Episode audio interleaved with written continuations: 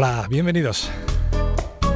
Bienvenidos a una nueva edición del Cafetín, así que abrimos ya de par en par eh, las puertas eh, a la radio de la gastronomía y aquí nos juntamos pues todos los viernes los amantes del buen eh, beber, el buen vivir y el buen y el buen comer. Y en este primer tramo, en esta primera parte del programa, vamos a hablar del restaurante El Serval. Recordemos una vez más, es el único restaurante con estrella Michelin en Santander. Y para hablar de El Serval, pues tenemos que hablar de la gente que están en el día a día de este restaurante emblemático y uno de ellos lógicamente es eh, su copropietario y responsable de sala, Rafael Prieto. Rafa, buenas tardes, bienvenido. Hola, buenas tardes Fernando, ¿qué tal? ¿Cómo estamos? Bien, ¿y tú? En una semana que me consta que, la tienes muy viajera. Bueno, la verdad es que ha sido una semana entretenida, sí, porque, bueno, primero Gourmet en, Madrid, que, bueno, pues eh, estas ferias siempre es interesante asistir y, y estar al día, ver novedades y más y más ahora, ¿no? Cuando ha habido unos años en los que no ha podido haber, porque bueno, también aprovechas para, para estar con, con, amigos y volver a retomar cosas del mundo del vino y estas cosas. Y bueno, luego también he hecho un pequeño paseo por, por Reims esta semana, visitando un poquito lo que es la champaña y bueno, pues poniéndonos un poquito al día en este aspecto del, del, del champán que como sabéis es una de mis bebidas favoritas. Rafa, vamos a ver si logramos que te reubiques un poco porque parece que el teléfono móvil nos empieza a fallar un poquito y a ver si conseguimos una mejor eh, cobertura. Nos eh, comentabas que a principio de semana pasaste por, por Gourmet, que sigue siendo lógicamente uno de los principales escaparates, no solo a nivel nacional, sino a nivel europeo del mundo de la, de la alimentación, ¿no? Sí, la verdad es que, que sean en estas ferias eh, yo creo que es muy, es muy importante que los profesionales tengamos eh, la oportunidad de, primera mano de, los proveedores y de los elaboradores de, cada producto, el poder tener la información directa, el poder probarlo con ellos, el que te expliquen el, cómo hacen sus productos, el por qué lo hacen así, eh, al final nos facilita mucho la labor a la hora de luego nosotros pues al final lo que hacemos es transmitir esta información a, a nuestros clientes, ¿no? Entonces yo creo que es primordial estas ferias y la verdad es que Gourmet es una super feria en este aspecto y además, como dices, a nivel europeo es una feria muy importante y afortunadamente se hace en, nuestro país, ¿no? en Madrid, en nuestra capital.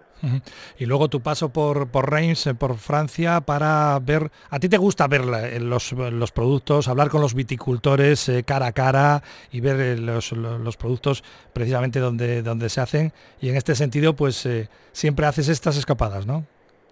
Sí, yo creo que es importante eh, esto, ¿no? A la hora de conocer un producto, una marca, un champán en concreto en este caso, el estar con la gente que lo elabora, ¿no? El, ver sus viñas, el, ver cómo están situadas, el, ver eh, los tipos de podas que hacen, el, examinar el terroir, el que ellos te expliquen el, eh, la historia de, la bodega, pues en este caso lo que he estado viendo es la séptima generación de, unos pequeños bodegueros, unos viñeros que hay allí, y que ellos eh, eh, ver cómo sienten ese, ese, ese seguir una tradición familiar, ¿no? Eh, y demás, te ayuda muchas veces a comprender su producto y el que ellos te expliquen el por qué lo hacen así, el cómo lo hacía su abuelo, su bisabuelo, ¿no? Todo, todo esto siempre te, te, ayuda a la hora de, poder entender el producto que vendes y lo, y lo que hablamos, ¿no? Al poder explicárselo al consumidor final que al final esa es nuestra, nuestra misión y nuestro trabajo.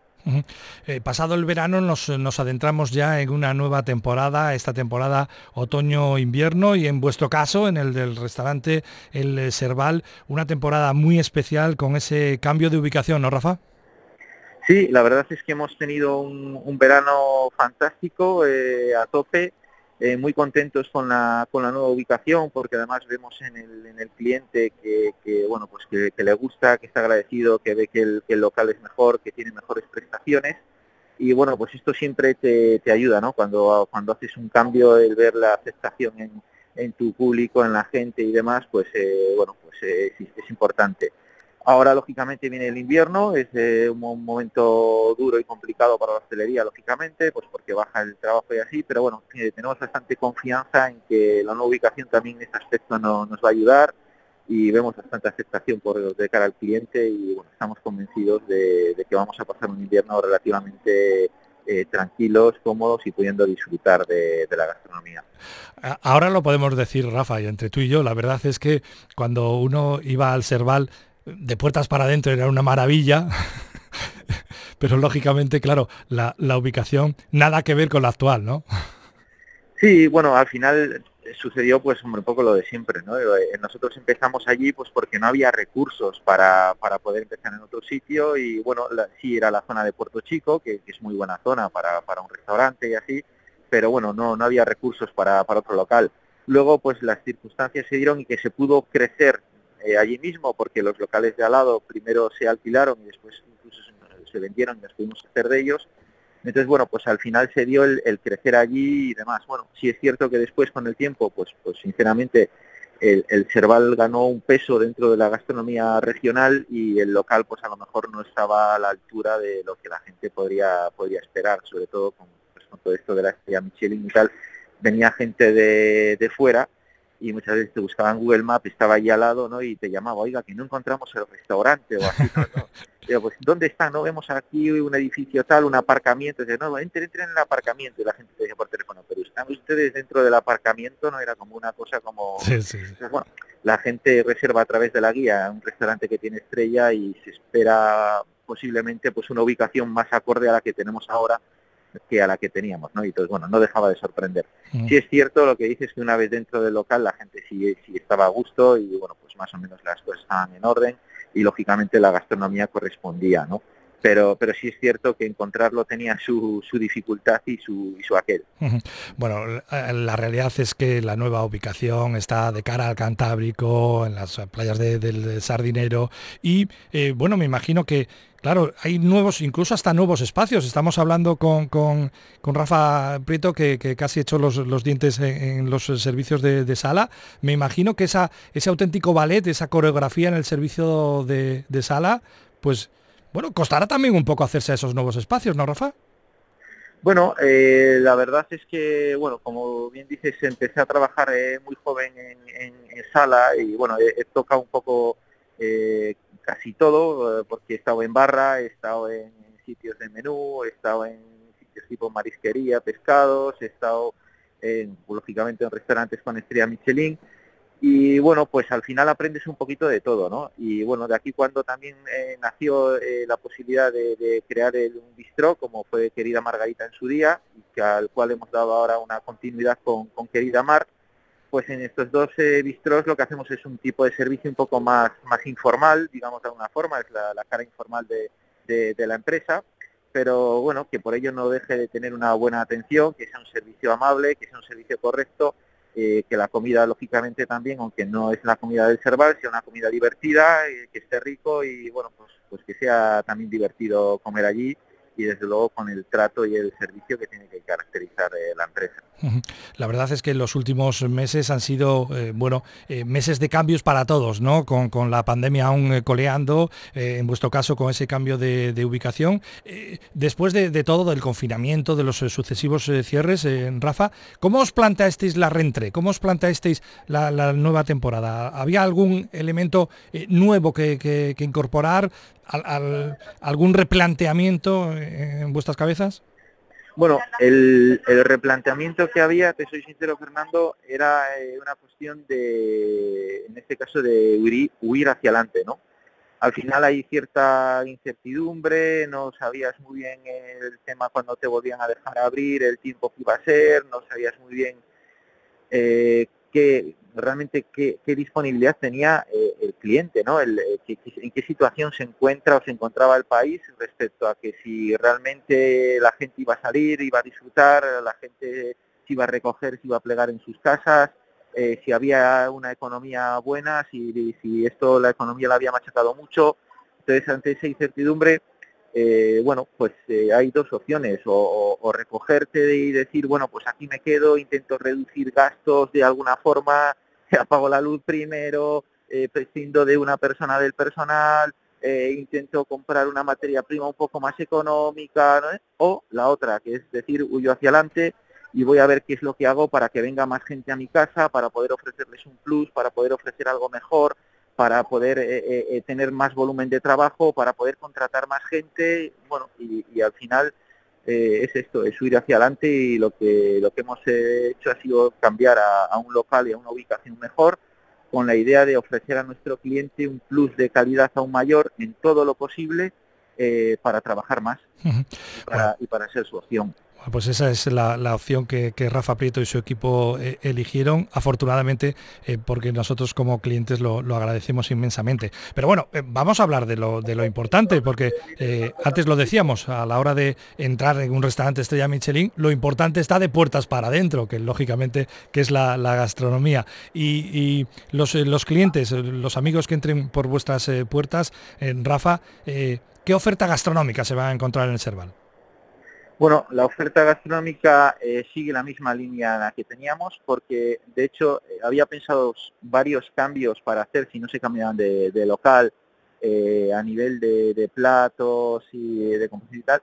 Y estos primeros meses, de hecho, la idea ha sido intentar tocar lo menos posible, precisamente porque queríamos dejar claros que hay una continuidad, ¿no? Si no, no hayamos cerrado un restaurante y hayamos abierto otro, sino que es exactamente lo mismo. Entonces, realmente estos tres primeros meses prácticamente no hemos incorporado platos nuevos, algo lógicamente en temporada del bonito, estando en Santander tienes que tener algún plato con bonito y esto sí que lo incorporamos en su momento, eh, pero lógicamente estos primeros meses lo que pretendíamos es tener una continuidad clara. Somos el mismo equipo de sala, somos el mismo equipo de cocina, elaboramos los mismos platos eh, y lo que pretendemos es eh, lo que tenemos es trasladar que habíamos tenido una ubicación mejor.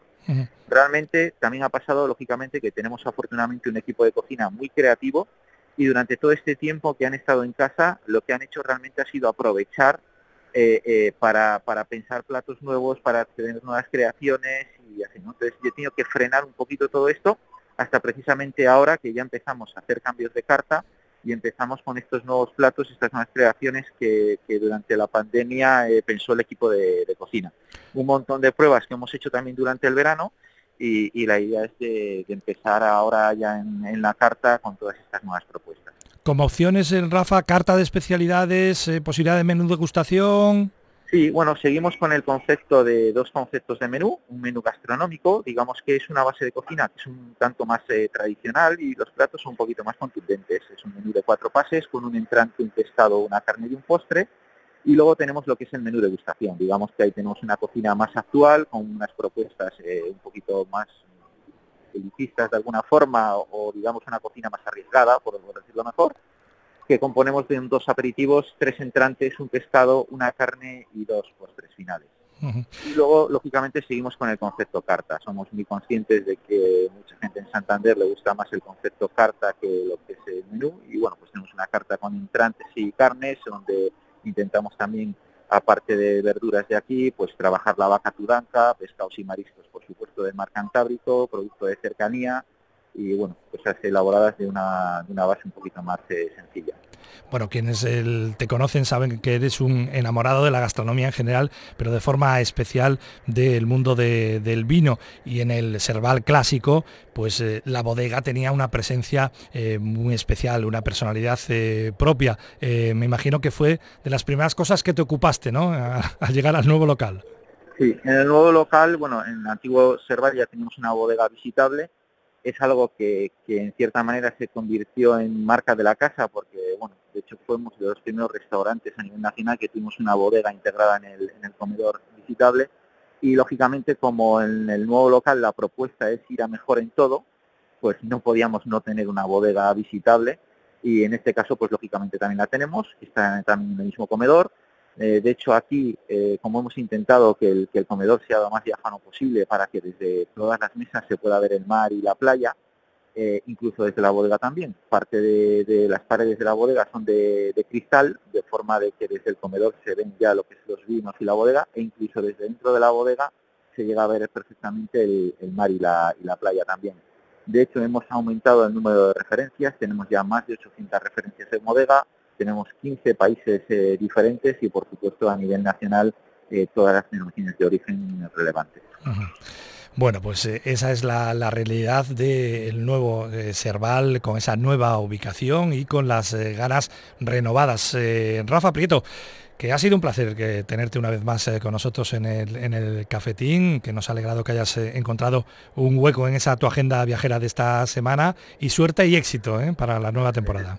El placer es mío, Fernando. Siempre es eh, maravilloso poder eh, hablar contigo y además agradecerte el que puedas eh, poner el, el Cerval en tu, en tu antena para todos tus, tus oyentes que son grandes aficionados a la gastronomía. Por supuesto que sí. Hasta la próxima, Rafa. Muchas gracias, Fernando. Un saludo. Lo recordamos una vez más, ¿eh? es eh, la única estrella Michelin ¿eh? que tiene la, capital, que tiene, que tiene Santander y Rafael Prieto es el alma mater de ese magnífico proyecto. Bueno, pues lo, hemos conocido todo un poco mejor del nuevo Serval y nosotros tenemos más cafetín, eso sí, pero ahora lo que vamos a hacer es ofreceros la noticia gastronómica del día.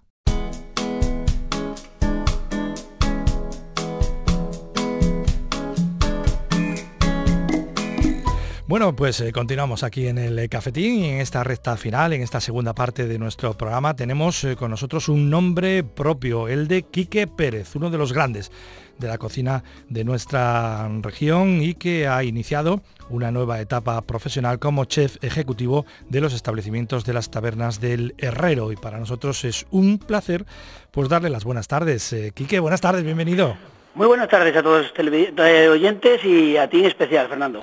Qué ganas, eh, qué ganas y, qué placer el, tenerte una vez más con nosotros en nuestro, en nuestro programa. Eh, digo yo, Quique, que casi casi recién aterrizado como chef ejecutivo del grupo de las tabernas del Herrero, pero conociéndote como te conozco, seguro que ya enchufado desde el minuto uno. Desde el minuto cero. Llevamos ya tres meses y medio y nada, muy bien. Hemos trabajado, se está trabajando bastante bien, pero bueno, hay que seguir. Una nueva etapa que, abordas después de tener la responsabilidad en algunos de los eh, principales eh, fogones de nuestra región. Pese a ser un hombre muy joven, pues llevas muchísimos años en la, en la profesión y me imagino que, que bueno, a la hora de, asumir esta responsabilidad, eh, Quique, pues también habrás tenido que hacer algún reseteo en, el, en la cabeza, ¿no? Hombre, los seteos siempre se hacen porque al final aquí se cuenta que en todos los trabajos, en todos los sitios no, se trabaja igual y bueno, pero bueno, al final con muchas ganas, mucha inco, desde empezamos con Víctor Merino en el 87, ¿quién me iba a decir que iba a acabar de chef ejecutivo de llevando cuatro establecimientos? Pues fíjate tú cómo ha cambiado la cosa. Oye, Quique, explica a nuestros oyentes, ¿qué, qué, trabajo desempeña un chef ejecutivo? Bueno, el trabajo más principal es eh, controlar todas las cartas, escandallar todos, todos los platos y más o menos que tú con los ojos cerrados vayas a comer las tabernas de Herrero y comas siempre igual, que es muy difícil. Muy difícil, muy complicado. Has, eh, mm, eh, pronunciado una palabra que, en vuestro mundo, de, los fogones para adentro se entiende, de fogones para afuera no lo entienden todo. ¿Qué, ¿Qué, es un escandallo, Quique? Pues un escandallo es saber realmente lo que te cuesta el plato que estás poniendo en la mesa y saber lo que quieres, lo que tienes que marcar para poderlo ganar, sin más ni menos, vamos. Si te cuesta al final un plato, imagínate que te cuesta X, por ejemplo, una patatas fritas, te cuesta 0,50, pues tienes que marcar un, para estar competitivo, marcar eh, de venta, teniendo en cuenta que, claro, hay que la luz, el agua, sueldos y demás familias. Y, por ejemplo en platos más eh, más eh, complicados pues también tenerlo controlado todo no si ponemos sobre la mesa unas alubias unas eso es, no se marca el mismo porcentaje, por ejemplo, en una mariscada que en un chuletón que unas croquetas, está claro. Y a la hora de poner un plato, por ejemplo, como una merluza en salsa verde con guisantes y almejas, el escandallo nos daría el precio de cada uno de los productos que componen ese plato, lo que cuesta elaborarlo. Hay que sacar primero la salsa, lo que te cuesta hacer la salsa verde, los gramos que gastas para hacer esa merluza, luego los guisantes, las almejas y el producto final que es la lo principal que es la merluza, tantos gramos, tanto peso y así sacas lo que te cuesta. Y a partir de... Es muy fácil, ¿sabes por qué es muy fácil? Como trabajé con mi amigo y compañero Nacho Basurto, que lo tenía metido en vena. Con el P, con el P amo. Ese es, pues entonces para mí es fácil. Sí, sí porque Nacho, y, luego hablaremos de, él, lógicamente, porque es, eh, bueno, es inevitable, ¿eh? que siempre que hablemos con Quique Pérez tenemos que hablar con, de Nacho seguro, pero Nacho Basurto realmente yo creo que marcaba la pauta en ser absolutamente disciplinado en los escandallos a la hora de hacer la ficha ah, de un plato. No otra persona que lo haga como él, o sea, al, gramo, al miligramo, al céntimo, o sea, al céntimo te pesaba hasta el perejil. Bueno, y, bajo tu responsabilidad también, pues coordinar un poco lo que es el trabajo entre los fogones de todos los profesionales que ahora han pasado a ser tus, eh, tus compañeros y que nos consta aquí que, son grandísimos profesionales en la taberna del Herrero. Eso es, tengo tres grandes jefes de cocina en ellas y, bueno, contando la vida cuatro, y luego toda la plantilla que es un equipo humano, la verdad que me han acogido con las manos abiertas y, y bueno, les doy mil gracias porque se han portado conmigo de 10, vamos. Y ahí abriendo la puerta pues eh, seguro que un buen día te encontraste a Ramón López. que es un reencuentro, un reencuentro de amigos, ¿no? Bueno, pues mira, te voy a contar. Eh, mi paso principal para venir aquí es haber trabajado con él y con Nacho en la cúpula. Pues si no, igual, no sé, tenía muchas ofertas y me decliné más por estar trabajando con él que por dinero o por eh, estrella, que tenía, tenía trabajo para trabajar en un sitio de estrella Michelin, o otros trabajos muy buenos también. Ramón López es un, es un crack, no ya del, servicio en, sala, sino de lo que todo lo que significa la gestión de la, de la hostelería. Eh, Quique, eh, entonces en tu responsabilidad, los tres establecimientos de Cantabria más el de Valladolid. Sí, a ver, de momento he estado en dos, que solo llevo tres meses, y me falta ir a la calle del Rubio, y Valladolid que bueno ya lo dejaremos para después de, Reyes porque ahora mismo con todo el trabajo en Navidad y tal con todo hacer la, todos los menús que hemos hecho de la cena de Navidad eso que hemos hecho hemos cambiado todo pues ahora mismo ya estamos ya metidos en, faena y no, no me puedo cambiar ya ahora estoy en el campón y el rubio no sé cómo lo haré si iré un poquitín en noviembre es que está muy cerca todo ya porque ya empiezan a reservar mesas y, y donde más falta ahora aquí es en el campón porque hemos empezado también a hacer comida para llevar lo de Viquebe, y entonces pues hemos arrancado con toda la comida aquí también, desde aquí, y ese es el trabajo que estoy haciendo ahora. Dicen que... Aparte de dar de comer a la gente, claro, que viene todos los días. Dicen, Quique, que, el éxito, por ejemplo, de las grandes eh, cadenas de hamburgueserías, no vamos a citar ninguna a nivel mm. mundial, el gran éxito es que comas en un establecimiento de Madrid, de Londres o de Nueva York, la marca de la casa es la misma, el estilo es el mismo. Eh, eh, tú eres responsable de que si yo como en la taberna del Herrero de la calle Rubio o, en Valladolid, sea lo mismo, ¿no? Sea lo, sea lo máximo posible, porque sabemos que cada cocinero tiene su mano y al final le da su toque, pero prácticamente el 95% sea igual. Porque sabes que cada cocinero tiene su mano y al final tú puedes probar una cosa aquí y dices, joder, pues me, gusta más la de allí. Sí, pero las tres tiene que estar muy bueno, si no, no... no, estamos haciendo bien el trabajo. Un problema añadido, entre comillas, eh, Quique, es que las, las cartas de las eh, tabernas del herrero son muy, muy amplias. Pues son, son como dos cartas, más luego el recomendable. Son grandísimas, vamos. yo me quedé, pensé que era cosa más sencilla cuando era el vídeo. Joder, pero si hay, de, hay de todo. Es que hay de todo. Hay de todo. O sea, cualquier cosa que de tú, lo tienen. Entonces, bueno, lo principal son las brasas, porque al final eso llama mucho a la gente. Pero es que sale también mucho pescado a la brasa, ¿eh? Que esto es más de carnes. Pero sale mucho pescado, mucho, mucho. Sobre todo en la S20 sale muchísimo. Sí, porque claro, e, es un establecimiento eh, eh, que tiene un abanico tan impresionante a nivel gastronómico que podemos estar en una mesa comiéndonos una lubina salvaje y al lado habrá una familia comiendo igual unos callos. Comiendo unos callos o yo al lado comiendo un cimental, que es la carne que está ahora de moda, o comiéndote un rodaballo de dos kilos y medio. Eso es así. Y al lado en otra mesa comiendo unos torrendos. Además de esas... Tanta variedad que al final mm. yo creo que es, por, ellos tiene, por eso tiene el éxito, porque tiene un trato humano a las personas que entran, desde que entran por la puerta, y luego el servicio que dan y la comida que sale, por eso por eso el éxito, no viene gratis, viene está muy currado. Eh, además de, la carta de especialidades, de, raciones, eh, como hemos dicho, de esas carnes y pescados a la, brasa, que es uno de los puntos fuertes de las tabernas del herrero, eh, ¿qué opciones tenemos para, comer las mismas? ¿Que, ¿Hay algún tipo de menú diario, menú fin de semana? Sí, hay un menú diario en las tres a 16.90 y un, los fines de semana a 21.90. O sea, sábado y domingo 21.90, menú del día, y entre semana de lunes a viernes 16.90. Y me imagino que hay... Hay cuatro primeros, cuatro segundos, y los fines de semana hay cinco primeros, cinco segundos. Y tal y como están eh, las cosas, aunque ya eh, eh, afortunadamente la pandemia está dando sus coletazos finales, me imagino que en un establecimiento como el de la S20, pues uno de los puntos importantes será disfrutar de la terraza, ¿no? tiene una terraza grandísima. Son dos terrazas que ahora se van a unir para invierno para que tenga, mantenga el calor y ahí entrarán 350 personas. Estamos hablando de unas terrazas gigantescas. En la de en el Cambón no, aquí entrarán 180, 200, pero aquella es grandísima. Me imagino. público para meter eh, un día bueno mil personas. Es lo que te iba a decir, Quique, que, me imagino que a la hora de, sumar todos los, eh, cubiertos, los, servicios de un día en todos los establecimientos, tiene que asustar un poco, ¿no? Bueno, aunque tú, tú venías ya asustado de casa. no te crees que todo es ganancia, hay muchos gastos. ¿eh? No, hombre, por supuesto, por supuesto. Y, ahora el de la luz. Claro, encima de eso, ahora con la luz subida. Y ahora el de la pues luz. Sí, a ver, ten en cuenta que, por ejemplo, en la calle del Rubio tenemos a Noel de jefe de cocina, que al final lo, está haciendo muy bien, En la S20 tengo a, César, que lo está haciendo también francamente muy bien, porque es el que más comercial está dando. Y aquí en el campón tenemos a Cristian, que lleva aquí con ellos toda la vida y, es, vamos, tiene tres, tres puntuales imprescindibles ahora mismo en lo que es en la cocina. Ya no te hablo en el comedor porque tiene, bueno, tiene gente muy bien. Además, como está el personal, que no se cuenta personal para nada. Porque no, la gente yo no sé qué está pasando, pero esto ha cambiado mucho de cuando yo era ahora. No hay, no hay gente para trabajar.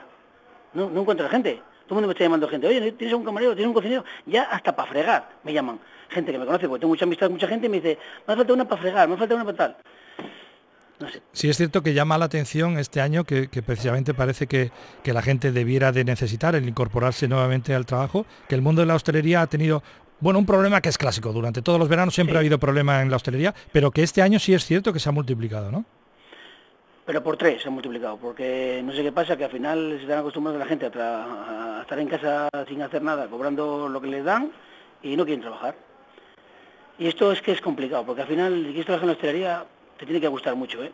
La ventaja que tengo yo que es que esto, es que me encanta. Empecé con 16 años y esto, esto, ¿te gusta? Pues para mí es fácil. si no te gusta, esto es muy duro, ¿eh? Si no te gusta la hostelería, trabajar en ella es muy duro. Pero bueno, ¿qué vamos a hacer? Al hablar de la cantidad de, servicios que se pueden generar en todos los establecimientos de la taberna del Herrero, yo decía que lo de asustarse, pero claro, que tú ya vienes asustado de casa, porque has sido responsable de un establecimiento como por ejemplo el Hotel Chiqui, la parte de, gastronomía, de restauración, que ahí los eventos, los eventos es un cambio muy importante porque al final no tiene nada que ver un hotel con, con, por ejemplo, que es una taberna. Pero yo asustado por los números no me asusto porque ahí ya también tenemos unos números bestiales mira, noche vieja de 700 personas con 12 platos, todo emplatado, entonces, bueno, lo que falta es tener eh, manos y material para poder trabajar. Y en ello estamos, vamos. Digo yo que en el poquito tiempo libre que has, que has tenido entre el tránsito de, un establecimiento al otro y cuando te incorporabas como chef ejecutivo al grupo de las tabernas del Herrero, eh, Quique, igual sí que te ha dado tiempo a, echar un vistazo atrás y a, y a recordarte aquellos, eh, aquellas etapas del molino, de la cúpula, ¿no? Me he recordado muchísimo y tengo siempre tiro mucho de, recetas antiguas y ver cosas para cómo cambiarlas de otro formato tal, aunque aquí, por ejemplo, en las tabernas, esto es muy sencillo, ¿eh? Aquí hacen pudding, croquetas, rabas y eso, vamos, no hace falta ninguna receta, eso es el día a día. Si para otras cosas que hacemos fuera de carta, en de Bonito y fue que hacía Nacho de chicharro porque le hacemos de bonito, alguna ensalada diferente y cosas así. Entonces sí, miras para hacer cosas diferentes, pero al final la gente siempre va buscando un pescado bueno a la brasa, una carne buena, o si no se coge un plato de caricos, o es cocina de, la abuela, como digo yo. Desde fuera, Quique, me da la, me da la sensación ¿eh? que ha cambiado mucho también un, poco lo que, lo que eran las, las relaciones eh, personales eh, en el mundo de los restaurantes. quizá nada que ver, aquellas cuadrillas que, integrabais los chavales, por ejemplo, en el molino o la propia cúpula a lo que existe hoy en día, ¿no? No, eso ha cambiado todo. Es que además que no hay chavales. Si tú vas a... Mira, mañana me compré contigo a la escuela de hostelería y cogemos 10, los que tú quieras, 10 o tal Estoy seguro que de esos 10, igual ninguno de los 10 acaba trabajando en la hostelería. Segurísimo, además. Pero bueno, esto es lo que nos ha tocado vivir y con ello hay que tirar. Cuando tú hace, hacías una, una, foto hace, hace 30 años en el, en el molino y de los que aparecíais en las fotos, todos habéis acabado siendo jefes de cocina, responsables de... Sí, señor. Sí, señor. Todos que muchos que están allí, muchos, muchos han tenido todos o sus propios negocios o son jefe de cocina en algún sitio muy importante o trabajan para alguien de jefe de cocina llevando una cocina. O sea, aquí yo, era, aquí yo sí que era una escuela de las de, de las que hacía falta. Tener alguna hora. Eh, la verdad es que pasa, pasa el tiempo, eh, pero el tiempo dicen que curan las, eh, las heridas, pero, pero hay, hay memorias que yo creo que quedan... El tiempo tapa, tapa las heridas, pero la herida está Las disimula, ¿no? Sí, lo que ha pasado estos años atrás y eso, lo que he vivido yo y tal, eso no lo va a tapar nadie. Por mucho que me quieras tapar, mm. lo que tienes que dar cuenta es que al final la vida es vivirla y, ser feliz, no falta más. Que Dios te dé salud, porque no, no hay otra puta mala suerte que te toque una puta enfermedad, pero lo demás, vivir la vida, ser lo más feliz, honesto contigo mismo y trabajar, no queda otra.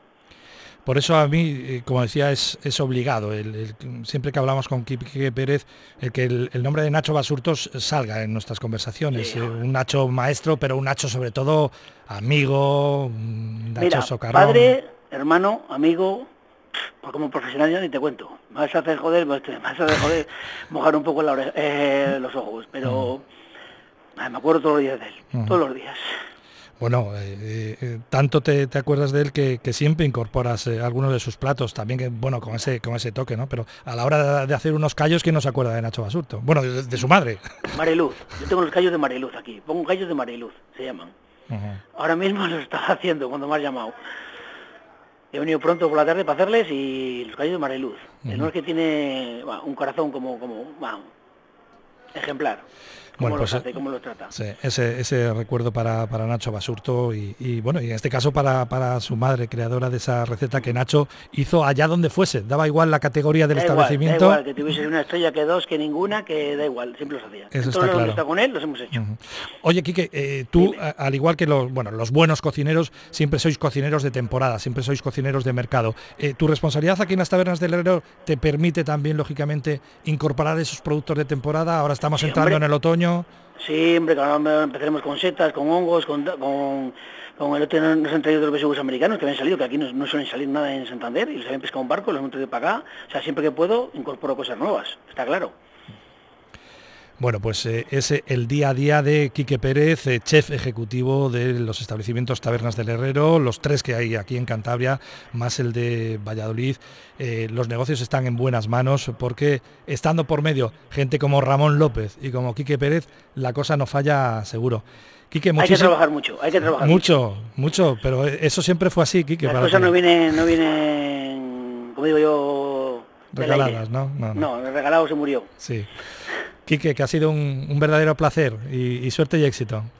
Muchas gracias a vosotros. Besos y abrazos para los tuyos. Venga. Hasta luego.